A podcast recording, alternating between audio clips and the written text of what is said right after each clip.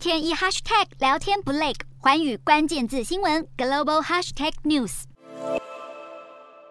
天都还没亮，从波兰搭上专属列车，德国总理肖兹、法国总统马克宏以及意大利总理德拉吉要一同前往乌克兰。在乌俄交战超过三个月，加上乌东战况告急之际，这三名欧洲大咖领袖终于抵达乌克兰首都基辅，要展现欧洲力挺乌克兰。三人来到基辅附近的城镇伊尔平，没有穿上防弹装备，在乌克兰官员的带领下，从焦黑的建筑亲眼见证一座城镇被战火摧毁。肖兹也誓言会大力支持乌克兰。他表示，想要展现的不只是团结，也会持续提供协助和武器。肖兹、马克宏、德拉吉以及也造访基辅的罗马尼亚总统约翰尼斯，此行也和乌克兰总统泽伦斯基会面。由于欧盟预计周五将会提议让乌克兰成为加入欧盟的候选国，这场会谈的商讨重点将会是乌克兰申请加入欧盟，以及请求盟友提供更多武器。泽伦斯基先前才指控法国和德国提供军援慢半拍，在这场会面若能真正化解彼此的歧见，